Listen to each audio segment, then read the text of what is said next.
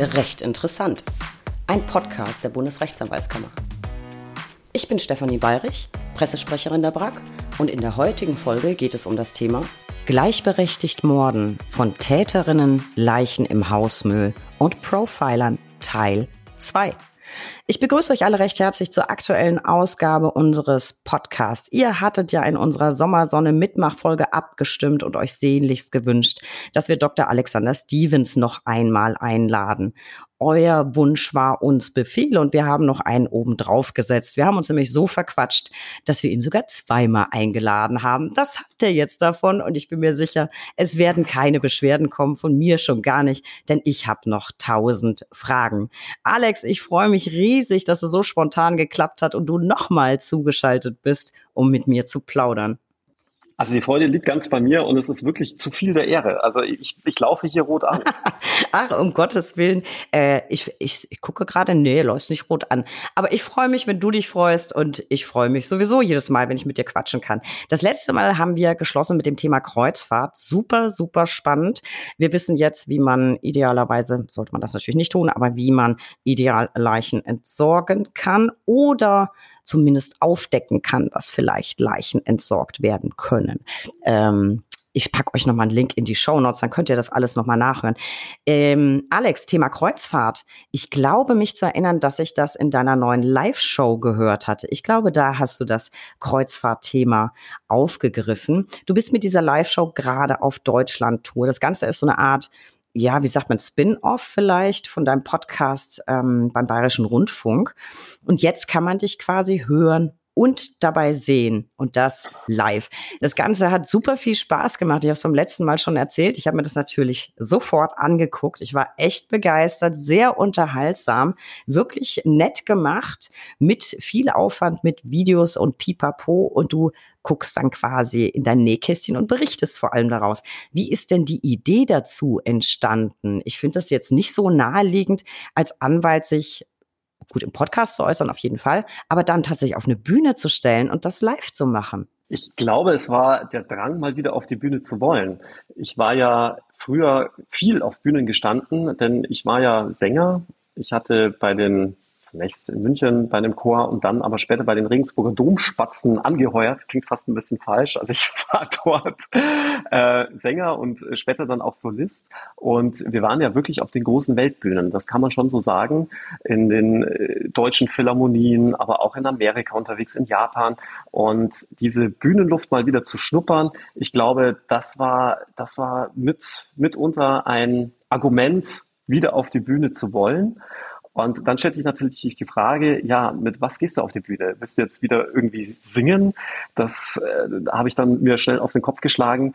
Denn anders als in Amerika oder England sind die Deutschen ja da schon sehr skeptisch, wenn jemand vielschichtig interessiert ist, sage ich mal. Ja? Also wenn du irgendwie tanzen, singen und schauspielern kannst, dann sagt der Deutsche schnell, ah, nee, das kann nichts Gescheites sein. Ne? Also man kann nur eines gut.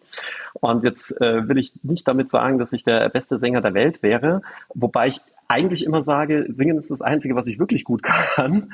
Nichtsdestotrotz, glaube ich, hätte man mich dann als Anwalt nicht mehr so ganz ernst nehmen können. Und so war dann die Idee geboren, vielleicht doch eher mit der Tätigkeit, mit der ich auch mein Geld verdiene, auf die Bühne zu gehen und einfach mal, wie du es ja richtig gesagt hast, aus dem, aus dem Nähkästchen zu plaudern. Also gerade äh, über Fälle, die vielleicht auch kontrovers behandelt werden, äh, Fälle, die spannend sind und äh, in dem Fall auch sehr packend.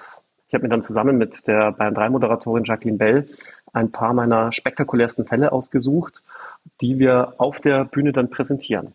Ja, spektakulär waren die allesamt. Und was mir besonders gefallen hat, war, dass du so ein bisschen auseinandergenommen hast, wie das Ganze dann vor Gericht gewertet wurde und was eigentlich dagegen gesprochen hat, es genau so am Ende zu werten, was man eben vor Gericht gehört hat. Mich hat's bestens unterhalten. Du weißt, ich bin sowieso ein Fan deiner Geschichten.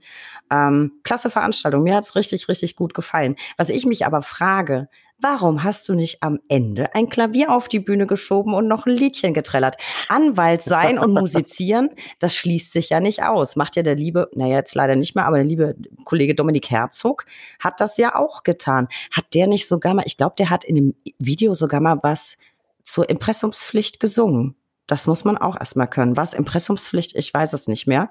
Also das vielleicht mal so als Anregung für das nächste Mal großer Showdown mit Klavier. Das kannst du ja auch. Du kannst nicht nur gut singen, ich habe dich ja schon äh, gehört in dem Video, sondern du kannst auch tatsächlich sehr, sehr gut Klavier spielen. Auch dazu verweise ich gerne noch ja. mal auf die letzte Folge. Also geneigt wäre ich ja schon immer ganz gern. Aber wie gesagt, ich glaube, das würde das Publikum überfordern, wenn man sich dann auch noch ans Klavier setzt und da irgendwie ein paar Lieder trällert.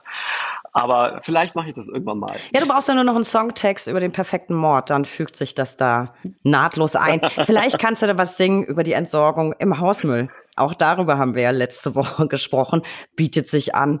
Und äh, ich kann gern ein, zwei Textzeilen beisteuern. Ich kann nämlich ganz gut reimen. Vielleicht lässt sich da irgendwas auf die Beine stellen.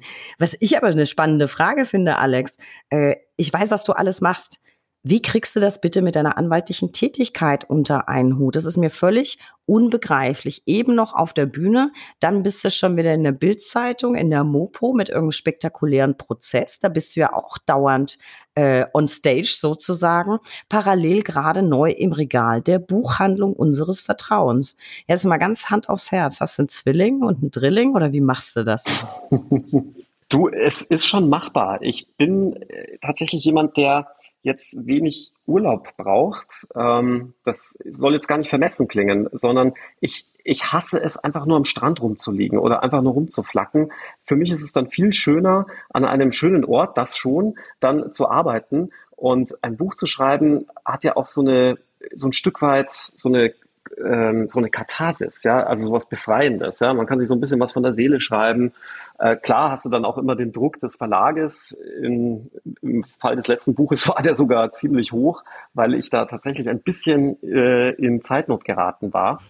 Aber ich, ich persönlich finde das so viel schöner, als einfach nichts zu tun und ich glaube, andere verbringen ihre Zeit äh, völlig berechtigterweise mit Urlaub. Und für mich ist Urlaub einfach zum Beispiel so ein Buch zu schreiben oder äh, eine Show zu entwickeln, jetzt äh, um, um das Thema noch anzusprechen. Also äh, von dem her ist es, glaube ich, jetzt kein Hexenwerk, was ich da mache. Ja, nachts machst du ja gelegentlich auch nochmal Sport, sieht man auf Instagram. Auch das hatten wir in der vorletzten Folge mit dir besprochen. Auch da gern nochmal reinhören. Und das fand ich tatsächlich sehr sympathisch. Du hast uns nämlich teilhaben lassen an deinem Abgabestress auf Instagram. Ich habe das rege verfolgt und man fiebert dann so ein bisschen mit. Na, wird's noch was? Wird's noch was? Und hast aber gepostet, oh, oh Gott sei Dank, das nächste Kapitel ist fertig. Äh, fand ich ganz spannend und auch das Buch finde ich sehr gelungen. Auch das hat mich bestens unterhalten.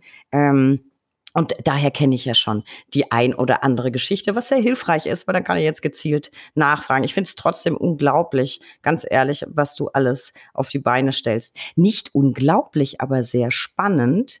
Frauenquoten. Lass uns mal über Frauenquoten sprechen. Also jetzt gar nicht bei euch in der Kanzlei, sondern was ich viel interessanter finde, bei Morden. Wie ist denn da so in etwa die Quote, also das Verhältnis Täterinnen? Täter. Also zumindest bei Serienmördern sagt man ja immer, die gibt's eher selten.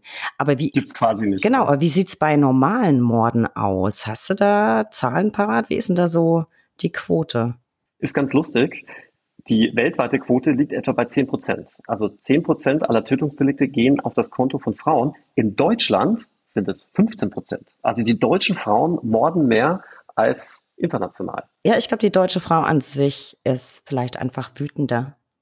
vielleicht Vielleicht ist das so. Sprichst du aus Erfahrung, oder? Ich, ich, weiß es gar nicht. Aber kannst du uns dazu vielleicht mal ein schönes Statement raushauen, dass ich daheim bei passender Gelegenheit mal zitieren kann? Deutsche Frauen äh, morden zu 5% gewalttätiger, brutaler und effektiver. Nice to know. Es, es heißt ja auch, dass Frauen immer weich morden würden. Also mit weich meint man mit Gift. Ja? Man hat ja immer so die Giftmischerin vor Augen. Also gar nicht so sehr die Frau, die irgendwie blutig morden würde, sondern das äh, soll ja immer auf das Konto der Männer gehen. Es ist aber in der Praxis genau andersherum. Also nicht genau andersherum, sondern anders, als man es meinen würde. Denn 80 Prozent aller Morde, die Frauen begehen, werden mit dem Messer begangen? Das ist tatsächlich eine Frage, die ich jetzt auch gestellt hätte. Ich hätte nämlich auch so ein bisschen im Vorurteil geglaubt, wir Ladies haben nicht so gerne, wie sagt man das jetzt hübsch, Sauerei? Blut an den Händen. Ja, ja ach, klar. gut. Man will ja, ja auch nicht das, sauber machen danach. Naja, ne? ja, also äh, ja, Blut an den Händen ist jetzt die elegante Variante. Äh, nicht so gern das Lieblingsoutfit versauen. Das wäre jetzt einfach so ein pragmatischer Ansatz. Da hat Gift natürlich gewisse Vorzüge. Das wiederum äh, finde ich tatsächlich äh, spannend. Also das Messer. Was denn, was denn sonst noch? Was nutzen wir Damen denn sonst noch ganz gern? Hast du noch ein paar Gerätschaften parat? Ja, weil Frauen überwiegend den Partner oder die Kinder töten. Also gar nicht so sehr andere Frauen oder andere Leute aus dem Umfeld oder aus dem Freundeskreis oder im Rahmen anderer Verbrechen, das geht dann doch eher auf das Konto der Männer, also zum Beispiel Raubdelikte, was sich dann irgendwie zu einem Raubmord entwickelt oder dass sich aus einer Schlägerei dann doch ein Tötungsdelikt entwickelt und solche Sachen. Das ist eher bei den Männern angesiedelt. Bei den Frauen ist es überwiegend der eigene Partner oder die Kinder, die getötet werden. Und wenn Kinder getötet werden, dann äh, nicht selten auch sehr bestialisch. Wir hatten es ja jetzt erst vor kurzem, dass eine Mutter ihr Kind aus dem Fenster geworfen hat mhm. äh, oder aber mit dem Kissen erstickt werden oder geschüttelt werden klassisches Schütteltrauma bei Kleinkindern. Also da äh, ist die Bandbreite und die Palette doch sehr groß. Das finde ich tatsächlich immer besonders äh, tragisch. Das geht mir auch immer äh, sehr nahe, dass aber häufig der eigene Partner Ziel äh, einer Attacke ist. Ja, was soll ich sagen? Ihr treibt uns halt auch echt in den Wahnsinn, ne?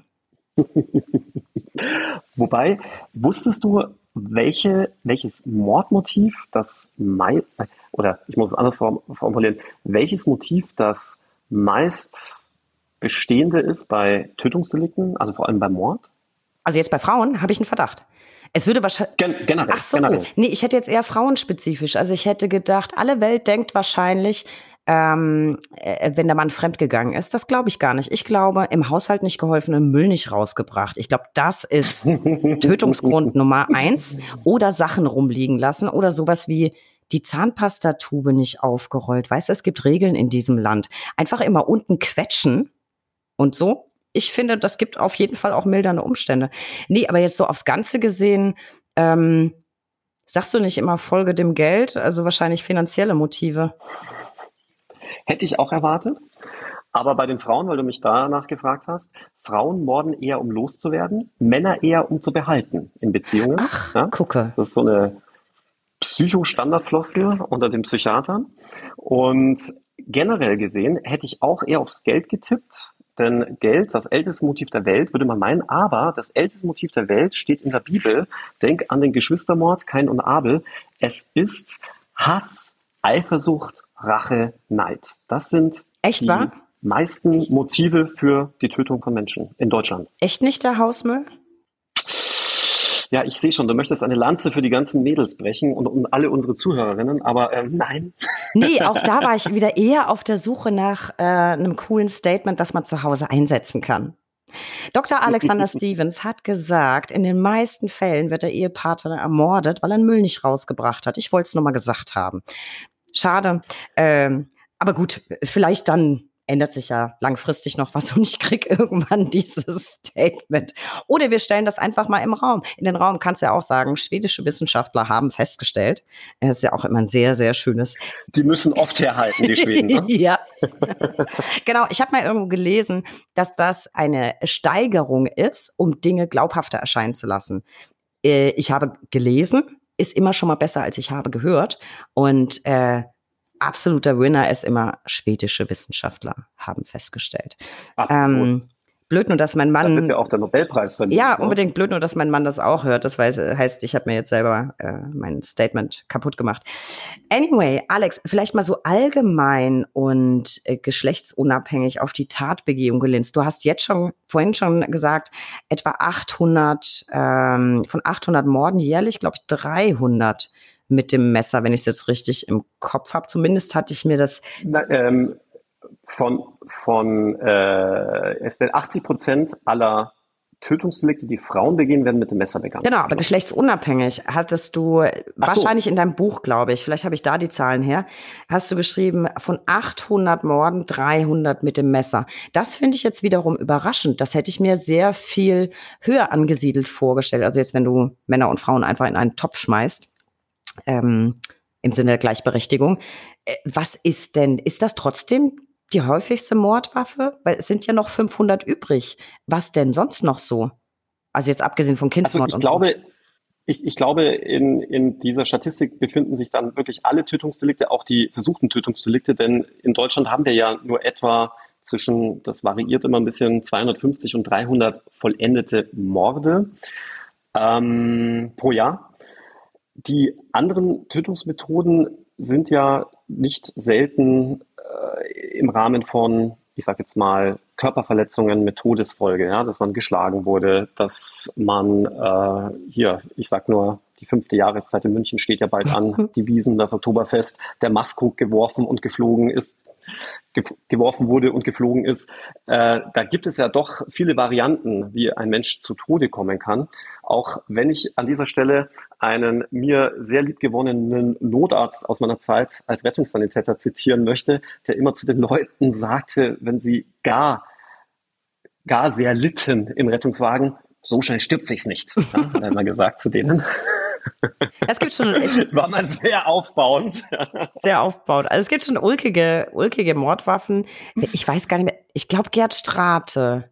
Gerd Strate hat mal erzählt, ich glaube, der hatte mal einen Fall, da hat eine Bäuerin ihren Bauer auch loswerden wollen, wie du sagst. Und die hat ein gefrorenes großes Stück Fleisch genommen und ihm über die Rübe gezogen mit Erfolg offensichtlich. Also es gibt schon, ich glaube, das, das taucht in der Statistik wahrscheinlich nicht so häufig auf. Wahrscheinlich hast du nicht immer eine gefrorene Rehkeule oder was auch immer zur Hand. Äh, aber es gibt schon wirklich schräge soll Ja, soll ja die perfekte Mordwaffe sein. Also jetzt nicht ein gefrorenes Stück Fleisch, aber ein äh, gefrorener Eispflock. Ne? Weil wenn du den dann benutzt hast, schmilzt der einfach weg. Dann hast du da schon mal keine Fingerabdrücke dran. Und einer hat mal auch behauptet, dass du dir einfach Projektile aus Eis machst und die dann verfeuerst. Das habe ich weil gelesen. Weil ja dann das Projektil auch auflöst. Aber das ähm, haben ja, gibt es eine, eine schöne Sendung in den USA mit. Ich wusste das. Wir haben das mal ausprobiert. ich wusste, guckst du auch, habe ich auch geguckt. Ich habe es geliebt, weil ich wollte gerade sagen, das funktioniert gar nicht. Ich habe es gesehen. Amerikanische, Wiss Chance, amerikanische ja Wissenschaftler haben herausgefunden. Ja, ja. Dazu wird es zu heiß in der Patronenkammer. Aber die Grundidee war, war gar nicht blöd. Ist nicht schlecht, ja. Genau. Alex, von dir wollte ich jetzt noch mal was anderes hören. Ähm, Thema Spusi, Spurensicherung. Äh, man sieht im Fernsehen ja immer Kommissare, die latschen dann irgendwie über den Tatort, heben schön mit dem Kuli irgendwelche Sachen auf und äh, die Spusi riecht sich dann über den kontaminierten Tatort auf. Wie ist denn der Ablauf wirklich, wenn die Polizei an einen Tatort kommt, dort eintrifft? Was passiert denn da in welcher Reihenfolge?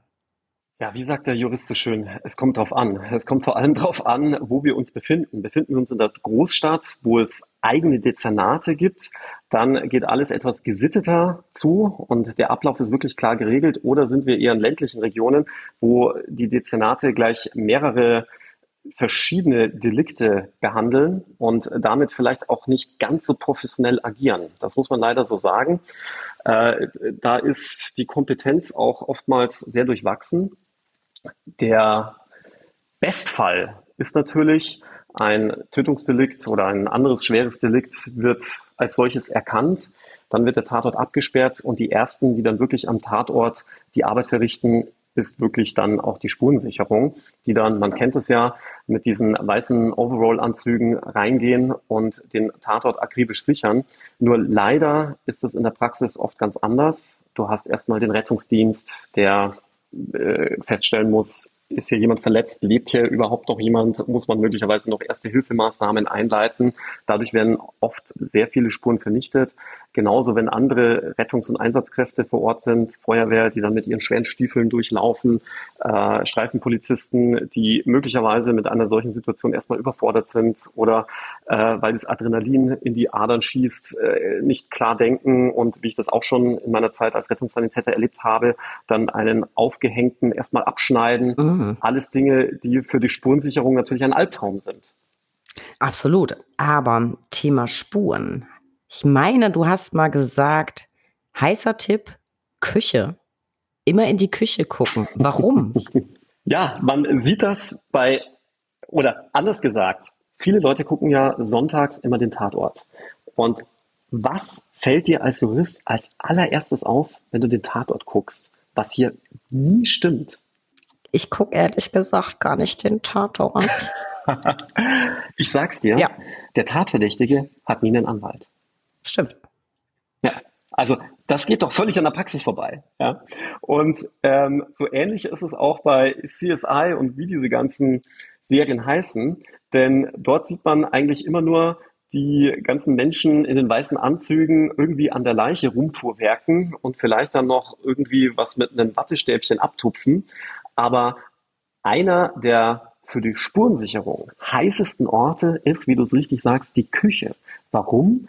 Weil sich Täter sehr häufig in die Küche begeben. Zum Beispiel, um sich die Hände zu waschen. Oder aber es finden sich in der Küche irgendwelche Gläser oder Flaschen oder andere, äh, ich sage jetzt mal, Geschirrteile, die auf eine Bewirtungssituation hinweisen, bei der möglicherweise der Täter dann auch was angefasst hat, äh, im Hausmüll etwas entsorgt hat. Also ganz häufig finden sich die heißen Spuren in der Küche.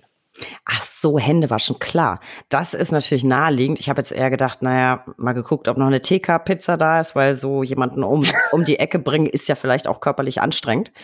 Ähm, das wahrscheinlich eher, eher selten. Wobei ich das tatsächlich in einem Film auch schon mal gesehen habe. Da hat sich einer in aller Seelenruhe nach einem sehr blutrünstigen Mord noch äh, eine Pizza gemacht beim Opfer in der Küche. Ja, ganz bekannt ja auch der, der Serienkiller, ähm, äh, ich sag's dir gleich, der, der Night Stalker, der hat das ja auch gemacht. Der hat sich dann da noch alles Mögliche gegönnt.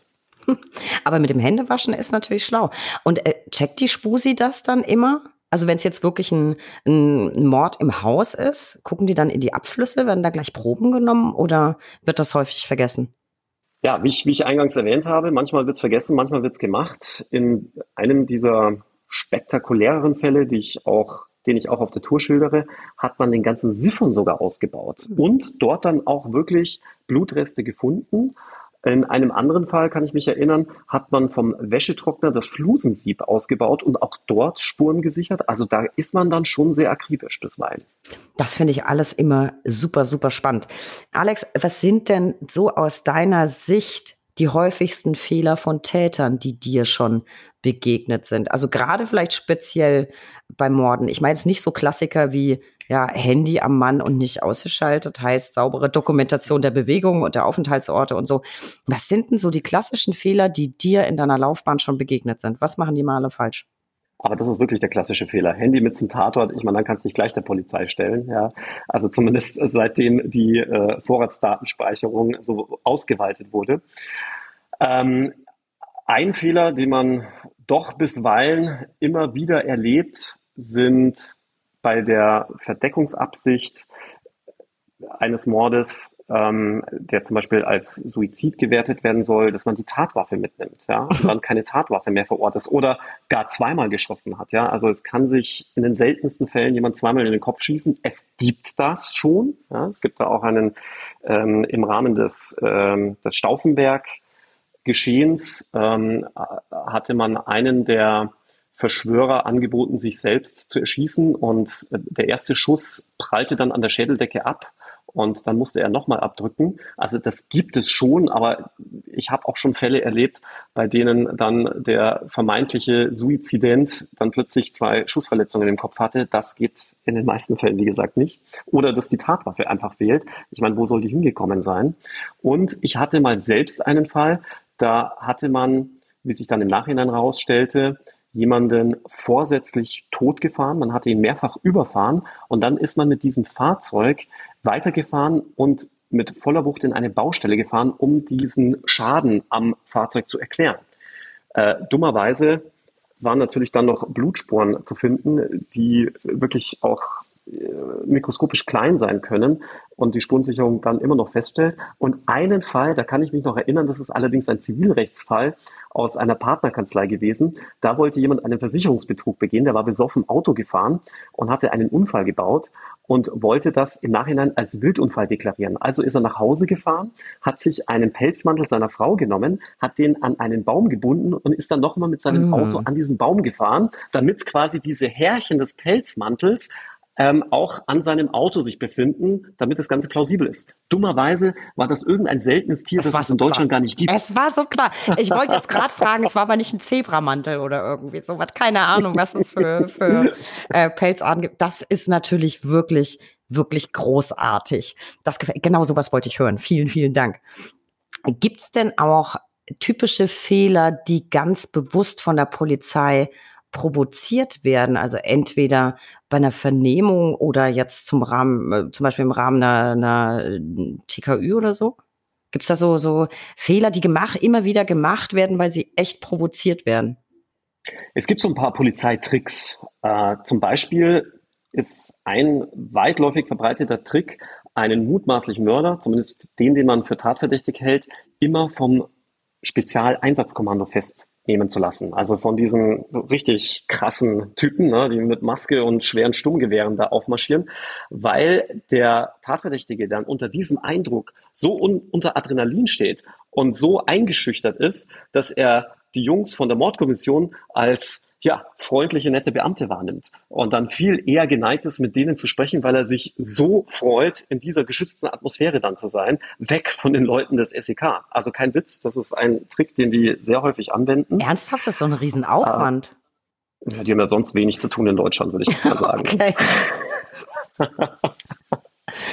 Okay. Nein, ist aber, ist aber wirklich so. Also jetzt habe ich mir nicht ausgedacht, sondern habe ich jetzt auch schon von mehreren Mordermittlern so gehört und kann das auch so bestätigen von den Mordfällen, die ich bearbeitet habe.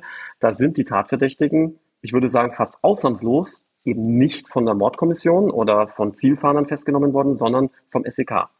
Und die waren jetzt nicht sonderlich gefährlich. Also in den meisten Fällen jetzt keine Serienkiller oder irgendwelche Leute, die zu Hause massenhaft Waffen horten, dass man sagt, oh, da muss man irgendwie vorsichtig sein. Das hätten schon auch die Jungs von der Mordkommission hinbekommen. Das ist, das ist abgefahren. Im Fernsehen sieht man ja immer wieder so Tricks, dass dann behauptet äh, wird, man hätte eine super heiße Spur und guckt dann, wie der Verdächtige reagiert. Das geht ja wahrscheinlich im, im Rahmen der Überwachung der Telefonanschlüsse ganz gut. Behauptest du einfach so, ähm, ja, wir haben jetzt diese und jene heiße Spur und dann wartest du mal ab, ob der Verdächtige mit irgendjemandem drüber spricht. Ist das eher wirklich cineastisch oder gibt es sowas auch? Gibt es schon auch. Ähm, ich bearbeite gerade einen Fall, beziehungsweise wirke damit. Da hatte man die vermeintliche Täterin, muss ich sagen, denn ich halte sie wirklich für unschuldig, damit versucht zu überführen, dass man gesagt hat, ja, man habe jetzt Hunde an einem Gegenstand riechen lassen und diese Hunde seien dann kilometerweit in Richtung des Wohnortes der Tatverdächtigen gelaufen. Das Problem war nur, man hatte das Ganze 14 Monate nach der Tat gemacht. Das heißt, diese hm. Hunde können definitiv nichts gerochen haben. Und meines Erachtens war das eine ja, doch schlaue Finte der Polizei, um dann zu sehen, wie die Tatverdächtige reagiert. Denn in den Augen der Polizei hat sie sehr verdächtig reagiert, weil sie dann ihren Mann sogleich angerufen hatte. Und man hatte im Vorfeld die Telefone verwandt und abgehört und äh, hatte sich dann sehr besorgt ihrem Ehemann gegenüber geäußert, dass sie jetzt doch verdächtigt werde und was sie jetzt machen solle. Aber ganz ehrlich, für mich ist das jetzt auch nicht unbedingt ein Indiz, dass jemand schuldig ist, weil wenn man mich jetzt unschuldig verdächtigen würde, hätte ich auch Schiss und würde auch Gott und die Welt anrufen und sagen, hey, das kannst du dir nicht vorstellen, die verdächtigen mich jetzt des Mordes. Ja, äh, würde ich auch sagen. Also ich würde wahrscheinlich als erstes meine Mami anrufen. Äh, klar. Und, und da erstmal erstmal von berichten, was, ja, was da jetzt gerade, ja, im Zweifel immer Mami anrufen, ist, ist doch völlig mhm. klar. Aber ist das tatsächlich so, dass Ermittler der Reaktion äh, des Verdächtigen so wahnsinnig viel Bedeutung beimessen. Also zum Beispiel, wenn die Kripo das erste Mal auf den Plan tritt oder jetzt die Reaktion auf, auf so eine Info. Ähm, warum misst man, also wenn es so ist, warum misst man dem so große Bedeutung bei? Weil ich denke, das ist eine Situation, in der steckst du nicht jeden Tag.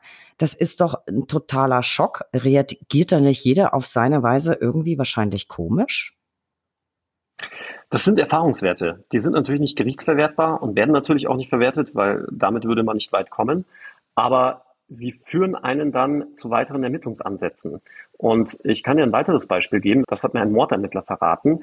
Der hat zum Beispiel immer dann, wenn er jemand für tatverdächtig gehalten hat, ihn direkt gefragt, was sollte man in Ihrer Meinung nach mit dem wahren Täter tun? Und er ist der festen Überzeugung, dass immer dann, wenn der Täter ausweichend reagiert hat und gesagt hat, ja, was fragen Sie mich denn das? Das, das müssen die Richter entscheiden. Er definitiv auf dem richtigen Weg war, den richtigen Riecher hatte, denn der Otto Normalverbraucher würde ganz anders reagieren. Der würde sagen, ja, der muss ewig ins Gefängnis rein, am besten den Schlüssel wegwerfen und so weiter. Ne? Also äh, der hat ja dann keine Berührungsangst damit, einem Täter wirklich auch den Tod an den Hals zu wünschen. Ah, das finde ich aber schwierig. Finde ich ehrlich gesagt schwierig. Es kommt ja immer auf, auf den konkreten Fall an. Also mein kleiner, keiner heißt, heißt äh, ein Tötungsdelikt gut. Ich glaube aber schon, dass es so, sage ich mal, populistische Tendenzen gibt, dass manche Tötungsdelikte weniger schlimm wahrgenommen werden als andere. Also wenn jetzt ein Kind, ein Kind gestorben ist, glaube ich, würde, würde jeder ganz krass reagieren. Ich weiß nicht, ob jeder Mann sofort so reagieren würde, wenn es darum geht, was weiß ich, dass jemand etwas gesellschaftlich nicht akzeptiertes gerecht hat. Also finde ich ein bisschen schwierig, das, da so generell aus dieser Reaktion auf die Täterschaft zu schließen, ehrlich gesagt. Er meinte, in 99 Prozent der Fälle lag er dann auch im Ergebnis richtig. Wie gesagt, das war ja dann nicht der gerichtsverwertbar, ja. Das war ja dann nicht der gerichtsfeste Beweis. Äh, ganz im Gegenteil. Es war nur für ihn das Bauchgefühl, das ihn dann weiter befeuert hat, ich sage jetzt mal, bei dieser Person dann genauer hinzusehen. Vielleicht war es tatsächlich auch der Gesamteindruck. Du hast ja dann durch die, die vielen, vielen Befragungen im Laufe deiner Karriere, hast du ja vielleicht auch einen gewissen Grundinstinkt. Vielleicht ist das Gesamtpaket Mimik, Gestik und die Äußerung dazu. Das könnte ich mir vorstellen. Ja, es gibt schon so gewisse Anhaltspunkte. Ich will es jetzt gar nicht mal Indizien nennen, weil wie gesagt, das ist ja nicht gerichtsverwertbar. Aber wenn du jetzt zum Beispiel jemanden anrufst und sagst, ja, Mordkommission, ich würde Sie gerne mal sprechen, dann würde ein gänzlich Unschuldiger aus allen Wolken fallen. Du würdest aus allen Wolken fallen, ich würde aus allen Wolken fallen. Ich würde nämlich als allererstes fragen, was? Mordkommission, was wollen denn Sie bitte von mir? Und äh, der Tatverdächtige oder ich sag mal derjenige, der wirklich mit der Tat was zu tun hat, der rechnet ja schon ein Stück weit damit, dass die sich bei ihm melden. Und der reagiert dann eben ganz oft ganz anders und sagt, ah, okay, Mordkommission, ja klar, ich komme morgen vorbei, wann soll ich da sein? Ja, äh, das sind dann immer so vorsichtige Anhaltspunkte, die einen dann hellhörig werden lassen. Ja, ich glaube, da ist, da ist auf jeden Fall was dran. Ich hatte tatsächlich selber meinen Fall. Wir waren also im, im Freundeskreis betroffen. Da wurde in Hamburg jemand an der Alster erstochen und die haben dann über das Einloggen am Mobilfunkmast in der Nähe, ich weiß nicht wie viel hundert Personen ermittelt und ich habe neben dem Ding gewohnt also in der Nähe. Und ich habe tatsächlich da ähm, eine, eine Fete gehabt und dann wurde, glaube ich, die Hälfte meiner Gäste wurde hinterher angeschrieben äh, von der Polizei warum sie sich denn da aufgehalten hätten. Witzigerweise nicht die aus Hamburg, sondern nur die eben über die Stadtgrenze quasi angereist waren. Äh, und die waren alle sehr in Aufruhr. Äh, gut, wir hatten natürlich jede Menge Zeugen, weil es hat keiner meine Fete verlassen. Äh, aber die waren alle tatsächlich relativ aufgeregt. Mich haben sie nicht gefragt. Wahrscheinlich war klar, ich wohne da sowieso. Vielleicht hat man dann die Anwohner ausgeklammert. Was ja auch nicht selbstverständlich ist. Also vielleicht war es ja auch gerade ein Anwohner. Anyway, also über manche Sachen wundert man sich tatsächlich. Vielleicht von Tricks mal zu einem anderen Thema gewechselt, das ich super spannend finde. Pannen. Ermittlungspannen, die gibt's ja immer wieder. Und ich habe tatsächlich eine Lieblingspanne und die kenne ich auch von dir. Und die ist so ein bisschen von der Sorte, ich kann nicht aufhören, meinen Kopf auf die Tischplatte zu schlagen. Exakt so Panne war das Ganze. Ich möchte aber gern, dass du es erzählst, weil es ist ja deine Geschichte. Sie hat zu tun mit einem blauen BMW, einem Fahndungsaufruf und einer möglichen Fahrt über eine sehr, sehr weite Distanz. Äh, du weißt eh, wovon ich rede. Magst du erzählen? Das fand ich so unfassbar. Äh, ja, es geht um einen, es geht um einen brutalen Zweifachmord. Da war ein Rentner-Ehepaar wirklich brutalst umgebracht worden. Bei der Rentnerin fehlte schon fast der Kopf. Also du kannst dir vorstellen, äh, da war auch der Ermittlungsdruck entsprechend hoch, weil dieses Rentnerpaar hatte niemanden irgendetwas zu Leide getan. Das Ganze war auch nochmal in einer gut situierten Wohngegend passiert und man konnte sich das überhaupt nicht erklären. Aber die Polizei tappte da sehr, sehr lange im Dunkeln, hatte auch überhaupt keine Ermittlungsansätze. Und dann hatte man sich aus welchen Gründen auch immer die Schwiegertochter als mögliche Tatverdächtige auserkoren. Die wohnte allerdings 350 Kilometer vom Tatort entfernt und so wirklich machbar in der Zeit, in der das Ganze passiert sein soll, war das meines Erachtens nicht. Wenn, dann wäre es schon eine sehr knappe Kiste geworden. Und ganze 14 Monate später war man dann auf die Idee gekommen, doch mal einen Fahndungsaufruf zu starten. Und zwar mit dem Fahrzeug der Tatverdächtigen. Also man wollte wissen, hat man möglicherweise in der Tatnacht das Fahrzeug der Tatverdächtigen gesehen? Wohlgemerkt, 14 Monate später fällt das den Ermittlern ein. Und jetzt kommt's. Anstatt einfach zu fragen, hat man möglicherweise ein blaues Fahrzeug um die und die Uhrzeit an den und den Tag irgendwo gesehen, um dann nähere Details zu erfragen, hat man einfach nicht nur die Fahrzeugfarbe, das Fahrzeugmodell und, und die Fahr den Fahrzeugtyp, sondern auch noch das Kfz-Kennzeichen mitgeteilt und das Ganze garniert mit einer Auslobungssumme in Höhe von 10.000 Euro. Und siehe da, es dauerte keine paar Tage und es meldete sich schon jemand, der sagte, ja, ja, vor 14 Monaten habe ich genau dieses Fahrzeug in Tatortnähe gesehen mit dem Kennzeichen. Das fand ich so unfassbar. Das lief ja sogar, glaube ich, über Aktenzeichen XY.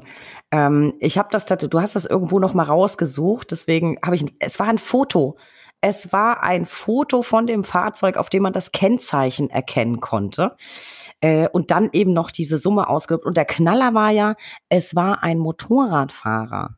Mein ja, ein Motorradfahrer, genau, ein Motorradfahrer, der dann auch noch angab, in der Tatnacht völlig durch den Wind gewesen zu sein, weil äh, kurz zuvor sein Vater verstorben war und deswegen einen Fahrfehler begangen hätte. Und weil er diesen Fahrfehler begangen hätte, hätte er sich das Kennzeichen des ich sage jetzt mal, Fahrzeuggegners gemerkt, was ja auch total Panne ist, weil warum soll ich mir das Kennzeichen des anderen merken, wenn ich quasi den Fehler begangen habe. Ja, es ist doch eher umgekehrt. Jemand anders schadet mir, dann möchte ich sein Kfz-Kennzeichen mir merken, damit ich ihn möglicherweise irgendwann mal zur Verantwortung ziehen kann. Schon das machte irgendwie überhaupt gar keinen Sinn.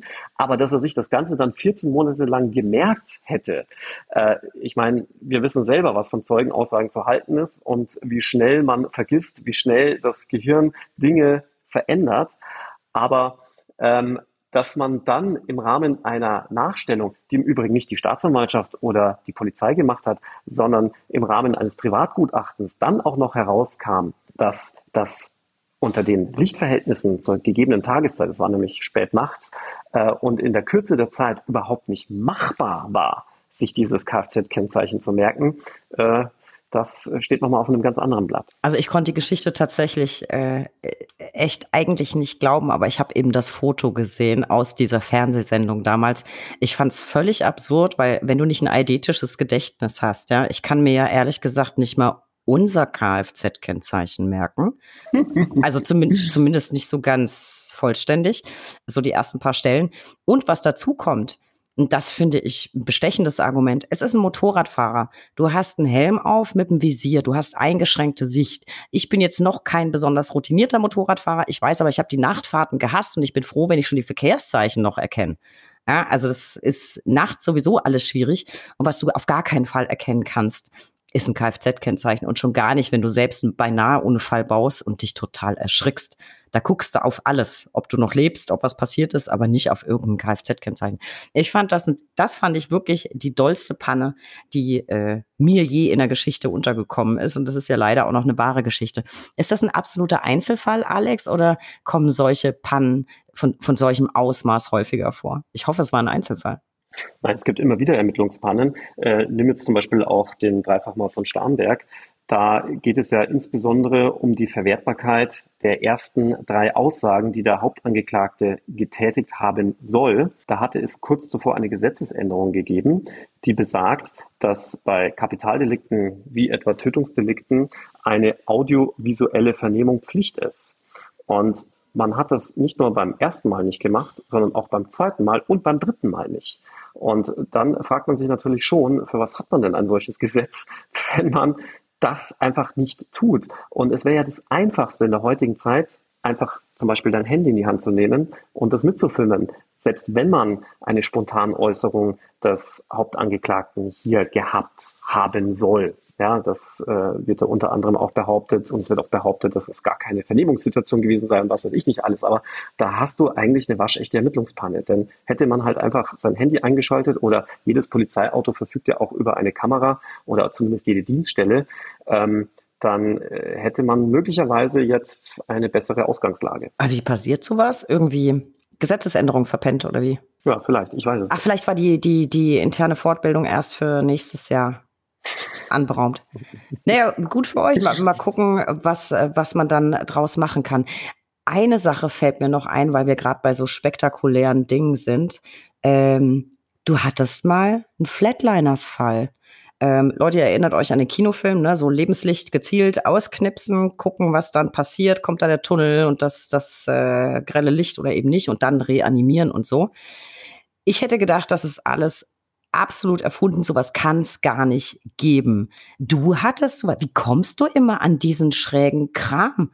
Alex. Und äh, äh, tausend Fragen. Haben die das wirklich auch noch äh, gefilmt? Also da schlägt mein True Crime Herz ja sofort höher, äh, anders als das der, der Flatliners. Also das war jetzt, okay, fünf Euro, äh, fünf Euro ins miese Karlauer Schweinchen. Äh, aber der musste sagen, wie kommst du an so einen Kram? Und haben die das wirklich gefilmt? Und gab's das wirklich? Ich bin völlig upset. Offen gestanden glaube ich, dass es das sogar sehr häufig gibt. Was? Also gerade wenn du in einer medizinischen Ausbildung bist oder, oder äh, hier Arzt werden willst, dann interessiert dich doch sicherlich, wie solche Medikamente wirken. Und ich glaube, dass das durchaus häufiger vorkommt. Wie ich an den Fall gekommen bin, ist eigentlich relativ klar. Ähm, ich war ja zehn Jahre selbst im Rettungsdienst tätig und äh, bin da im Notarzt- und Rettungsdienst gefahren und das hat sich natürlich umgesprochen, dass ich Jura studiere und dann irgendwann mal Strafverteidiger war. Also von dem her war es jetzt nicht so schwierig, an diesen Fall ranzukommen. Der wurde mir förmlich angetragen. Und zum anderen äh, haben die das wirklich gefilmt. Das war ja mitunter Voraussetzung des Ganzen, dass derjenige, der sich da wegspritzt oder weggespritzt wird, dann im Nachhinein sieht, wie er im Stadium der absoluten Bewusstlosigkeit reagiert, wie es ist, wenn er zum Beispiel intubiert wird oder ja, kurz davor ist, über den Jordan zu gehen. Ich finde das, ich finde das ehrlich gesagt völlig verrückt und sollten uns gerade Mediziner zuhören, was jetzt nicht unbedingt wahrscheinlich ist bei einem Jura-Podcast, aber es ist auch True Crime, also von daher vielleicht schon. Äh, schreibt uns doch mal, vielleicht auch anonym gerne auf Instagram, eine DM schon mal gemacht und wird sowas häufig gemacht. Ich kann mir das ehrlich gesagt gar nicht vorstellen. Ich finde das super schräg. Aber unfassbar, dass sowas wieder äh, bei dir auf dem Tisch landet. Apropos total schräger Kram. Ich habe noch so ein schräges Stichwort mir notiert. Ich habe ganz fleißig Stichworte. Und das Schöne ist, man muss sie gar nicht ausformulieren groß. Man schreibt einfach nur das Stichwort Schlafzimmer, 30 Zentimeter hoch Sand aufgeschüttet, Hängematte. Ich glaube, das war, äh, das war vielleicht äh, Ach, ich glaube, das war der, der Verdächtige in, in dem Fall, der in Perpignan begann. Da gab es, glaube ich, zwei Tote, ein Vater und der blinde Sohn. Und der vermeintliche Täter hatte angeblich 30 Zentimeter hoch Sand in seinem Schlafzimmer aufgeschüttet und statt dem Bett eine Hängematte. Und es war dann die Rede davon, dass er eine sehr auffällige Täterpersönlichkeit hat. Woran lag das? An dem Sand und der Hängematte oder war der auch sonst noch auffällig? Ja, also es sind tatsächlich zwei verschiedene Fälle, aber den Fall, den du ansprichst, der war für die Ermittler auch sehr merkwürdig. Äh, denn dort ging es dann auch noch um Wünschelroutengänge und ähm, ich sage jetzt mal sehr parapsychologische Behandlungsmethoden. Also insgesamt ein sehr nervenaufreibender, aber auch spannender Fall. Und der hatte wirklich Sand? Hat man das in der Ermittlungsakte mhm. gesehen? Der hatte eine Hängematte und Sand. Ja, gibt's gibt es ein, gibt's ein Foto und da siehst du sein Schlafzimmer, 30 Zentimeter mit Sand aufgeschüttet und in diesem Schlafzimmer befindet sich nichts außer einer Hängematte Echt? und dem Sand. Ja, wem es gefällt, auf jeden Fall auffällig. Apropos auffällige Täterpersönlichkeit, Alex. Du hast in deinen Fällen ja immer wieder auch mit Profilern zu tun. Äh, da möchte ich gerne noch ein bisschen mit dir sprechen. Also wir alle kennen wahrscheinlich, ich liebe es, Criminal Minds. Äh, Spencer Rules, äh, der hat übrigens ein eidetisches Gedächtnis, anders als der Motorradfahrer äh, vorhin. Ähm, die gucken sich ja immer so ein bisschen, was weiß ich, den Tatort an, paar Tatdetails und wissen dann sofort, aha, männlich, weiß, Mitte 30, vermutlich in Minnesota geboren, hat aber deutsche Wurzeln, hat ein gestörtes Verhältnis zu seiner Mutter, hat keine Ahnung, ein Fable für überdimensionale Quietscheentchen und ist wahrscheinlich Informatikstudent, whatever. Äh, die erkennen das alles anhand des Opfers und des Tatortes. Ganz so läuft's wahrscheinlich in der Realität ja nicht. Was genau kann Profiling eigentlich leisten? Weil das finde ich ja immer faszinierend. Die gucken da fünf Sekunden und wissen dann alles, auch was er zuletzt gegessen hat, wahrscheinlich. Ja, also so immer ganz richtig liegen sie wohl nicht und den hundertprozentigen Volltreffer gibt es, glaube ich, auch eher selten. Man denke nur an den sehr spektakulären Fall der Serienkillerin Caroline H. aus der Schweiz, die ja gleich zwei Menschen brutalst mit dem Messer getötet hatte und man wirklich über Jahre hinweg davon ausging, dass es ein Mann gewesen sein muss. Ja? Also auf eine Frau ist man da partout nicht gekommen. Und hätte sie selbst nicht diese Fälle dann irgendwann gestanden, wäre man wahrscheinlich heute noch auf der Suche nach dem Täter. Und auch in dem Fall, den du vorhin angesprochen hattest mit der Hängematte, lag man eigentlich, was die Profiler angeht, in Gänze falsch. Also äh, es ist durchwachsen, würde ich sagen. Klar ähm, gibt, es, gibt es immer wieder auch statistische Anhaltspunkte, äh, schon allein, äh, wie ich ja auch in dem Podcast erwähnt habe, dass 85 Prozent der Tötungsdelikte von Männern begangen wird, äh, dann ist es natürlich sehr wahrscheinlich, dass der Täter ein Mann ist bei dem Tötungsdelikt. Ja? Also ähm, das ist dann etwas, da liegt man dann zu 85 Prozent richtig. Ja? Aber eine, ich sage jetzt mal, echte Wissenschaft ist das Profiling jetzt nicht. Also das heißt, die deutschen Profiler sind denn doch nicht Spencer Reed. Schade eigentlich, schade eigentlich. Weil das würde ich tatsächlich auch einen spannenden Job finden. Wir haben keine Ahnung, wie das funktionieren soll, aber die Serie ist einfach cool. Sehr, sehr schade. Äh, ich glaube, die letzte Staffel äh, kann ich gar nicht mehr gucken. Die gibt es bei meinem Streamingdienst nicht. Aber ansonsten habe ich die natürlich alle gesehen. Spektakulär.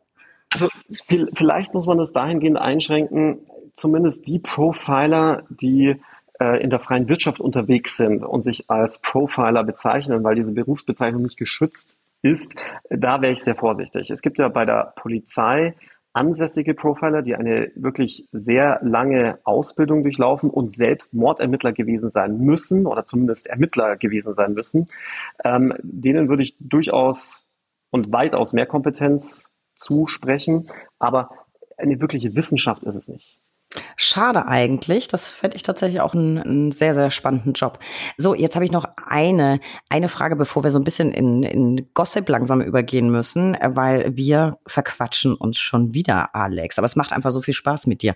Eine Frage noch. Hast du schon mal tatsächlich einen Fall gehabt, der damit begonnen hat, dass ein Täter dir einen Mord gestanden hat, obwohl die Behörden gar nicht ermittelt haben? Ja, mir hat wirklich mal ein ein, äh, er war kein Mandant, sondern ich sage jetzt mal eine Person, einen Mord gestanden. Ob das dann auch wirklich der Wahrheit entspricht und tatsächlich alles so passiert ist, das vermag ich natürlich jetzt nicht zu beurteilen, weil ich jetzt da nicht irgendwie eigene Ermittlungen angestellt habe. Aber insgesamt hörte sich das schon alles sehr plausibel an. Und äh, es ist auch ein Fall, den ich auf meiner True Crime Tour ähm, äh, wie sagt man da, äh, auf meiner True Crime Tour behandle und im Publikum für großes Erstaunen sorgt. So auch bei mir. Und ich dachte, ich nutze jetzt mal die Chance am Mikro, dich zu fragen, ob das wirklich stimmt. Ich fand das nämlich unfassbar. Weil so viel kann man vielleicht verraten, der ist tatsächlich von sich aus an dich herangetreten und aus meinem Empfinden heraus, um so ein bisschen damit zu posen. Also so könnte man es Mag. durchaus auffassen. Äh, spektakulär. Das kommt davon, wenn man Bücher schreibt, dann ne? nehmen Mörder Kontakt auf, um äh, damit anzugeben, was sie schon alles zu Wege gebracht haben. Ich fand es sehr, sehr spannend und unterhaltsam obendrein. So unterhaltsam, Alex, das ist das nächste Stichwort. Wir verstehen uns hier ja quasi als Service-Podcast. Und ich habe mir mal den Spaß gemacht zu gucken, wenn man deinen Namen bei Google eingibt, was die häufigsten Suchanfragen zu deiner Person sind. Und ich finde, oh was Gott. so häufig abgefragt wird, das wollen wir jetzt einfach den Hörerinnen und Hörern ganz bequem auf den Silbertablett servieren. Also, häufigste Suchanfrage, Alex Stevens privat. Also, was gibt's privat über dich zu wissen, falls du magst? Oder gibt's überhaupt kein Privat mehr und deswegen googeln das alle? Ach doch, es gibt schon ein Privatleben und das muss man sich auch bewahren. Äh, von dem her gebe ich eigentlich gar nicht so viel Privates preis. Vielleicht googeln auch deswegen Leute danach, wobei ich ehrlichweise es gar nicht verstehen kann, denn ich glaube, so spannend ist mein Leben jetzt auch nicht. Weiß ich nicht. Ich glaube, das sehen deine Instagram-Follower anders. Äh, deswegen, ich verlinke euch zumindest Instagram mal in den Show Notes. Da sieht man mal so ein bisschen, was du hier und da noch nebenher machst. Dann äh, die nächste Suchanfrage. Alex Stevens Größe. Es scheint also wahnsinnig wichtig zu sein, wie groß du bist. Warum auch immer. Jedenfalls einer der häufigsten Suchbegriffe. Also Alex, wie groß bist du? Also im Personalausweis steht 1,84,5, aber tatsächlich bin ich wirklich 1,85. Ich habe mich erst kürzlich wieder gemessen. Also auf die 0,5 Zentimeter bestehe ich. also ich hätte zumindest sagen können, das ist aber auch keine Kunst, deutlich größer als ich. So, und Alex, wir sind hier zwar nicht bei Tinder, aber eine häufige Google-Suche möchte ich nicht unterschlagen, die da lautet Alex Stevens Freundin. ja, äh, nach wie vor glücklicher Single und ähm, das ist auch gut so. Okay, ich möchte jetzt an dieser Stelle gleich den Hinweis platzieren. Dating-Anfragen bitte nicht an uns schicken. Ich kann das zeitmäßig nicht handeln. Dann äh, sucht euch bitte andere Kommunikationswege. Äh, wir können das, wir können das in der kleinen Bundesrechtsanwaltskammer sonst überhaupt nicht handeln. So, damit hatten wir quasi die Lieblingsfragen deiner Fans bei Google abschließend geklärt und beantwortet. Und äh, jetzt habe ich aber noch ein paar Lieblingsfragen, nämlich im Rahmen meiner Lieblingskategorie. Die drei Ls. Der Buchstabe L kann für so vieles stehen. Lieblingsurteile, Lieblingsbücher, Lieblingsmorde. Und für dich, Alex, habe ich heute die folgenden drei Ls. Deine Lieblingspanne, so dir denn mal eine passiert ist. Meine Lieblingspanne. Äh, du meinst vor Gericht? Idealerweise ja, aber ich nehme jede Panne. Ich mag Pannen. ähm, ich habe mal einen Lachflash bekommen vor Gericht. Ich sage jetzt nicht in welchem Fall, aber ich bin am Ende wirklich, und das ist überhaupt nicht übertrieben und überzogen, am Boden gelegen vor Lachen. und man muss aber dazu sagen, auch die Richter fanden das alles sehr lustig. Die konnten das aber hinter ihren Corona-Masken ganz gut kaschieren. Aber ähm, ganz ehrlich, ich bin so froh, dass da keine Presse in dem Raum saß, denn das wäre wirklich peinlich gewesen. Ja, ich kann mir die Schlagzeilen auf jeden Fall vorstellen. Ich kann mir aber auch sehr gut vorstellen, wie es zu sowas kommt, weil ich bin auch so jemand. Also ich lache mich dann auch in Rage. Und wenn ich mich einmal in Rage gelacht habe, dann ich finde kein Ende und dann finde ich plötzlich auch alles witzig. Das finde ich aber eine ganz zauber. Das finde ich eine ganz zauberhafte Panne. So, und da du eben äh, bei Privat nicht so viel rausgerückt hast, versuche ich jetzt auf diesem Weg nochmal. In der Freizeit, dein Lieblingssport? Laufen. Und äh, ich mache mich auch gerade fertig, denn in wenigen Sekunden werde ich von meinem Papa, der im Übrigen 75 ist, abgeholt zum Laufen und äh, laufe dann meine obligatorischen 10 Kilometer, die ich äh, versuche jeden Tag zu laufen. Ich weiß nicht, ob ich es wirklich gerne tue, aber ich meine, dass man ähm, ja, äh, will man etwas für die Gesundheit tun, muss man irgendwas machen und ähm, ja, das Laufen ist da noch, ich, ich, ich finde, zwischen der Wahl, wie sagt man da, zwischen Pest und Cholera, ja. dann wahrscheinlich ja, du weißt, was ich meine. Ich weiß, was du meinst. Sehr, sehr löblich. Und bevor jetzt Missverständnisse aufkommen, die Zuhörerinnen und Zuhörer wissen, dass wir beide uns per Video sehen. Nein, ich kann gerade nicht dem Umziehvorgang beiwohnen. Alex hat die Kamera an die Decke geklappt.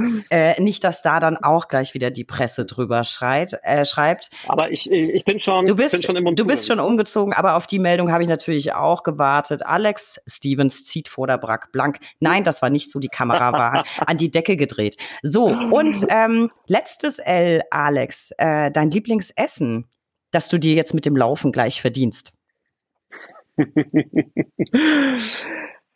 Jetzt musst du, jetzt musst du wirklich stark sein, Steffi, denn mein Lieblingsessen ist eine englische Spezialität und die nennt sich Chips Burger.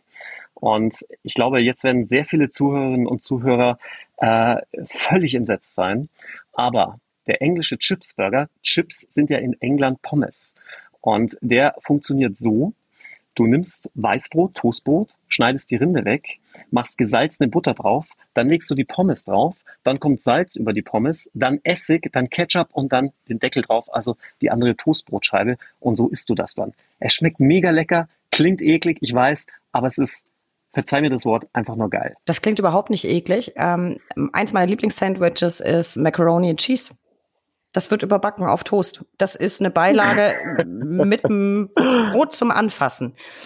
Alex, ähm, ich werde das mal probieren. Es war heute wieder super spannend, was du alles erzählen äh, konntest, dass du uns wieder so hast teilhaben lassen. Ich fand es wirklich großartig, ich hatte super viel Spaß und ich danke dir, dass du jetzt sogar deinen Daddy drei Minuten warten lässt und an dem bitte schöne Grüße und Hut ab. Äh, der rennt mit 75 wahrscheinlich mehr als äh, ich heute. Ich danke dir sehr. Ein kurzes Wort noch an unsere Zuhörer. Besucht uns unter www.brack.de für tagesaktuelle Infos rund um den Anwalt Anwaltsberuf. Abonniert diesen Podcast. Wir freuen uns über jeden neuen Zuhörer. Folgt uns auf Instagram unter recht unterstrich interessant und werft einen Blick in die Shownotes. Da habe ich ganz viel zu Alex zusammengestellt, der jetzt hier gleich ganz sportlich bei mir aus dem Bild verschwinden wird. Alex, ich danke dir von Herzen. Es war mega spannend, super ja, spaßig und irgendwann machen wir da noch eine vierte, würde ich sagen. Gerne. Ich danke dir und Grüße am Papi. Ich eile los. Mach ich. Und Grüße an Christian. Mach's ciao, gut. Ich danke dir. Ciao, ciao.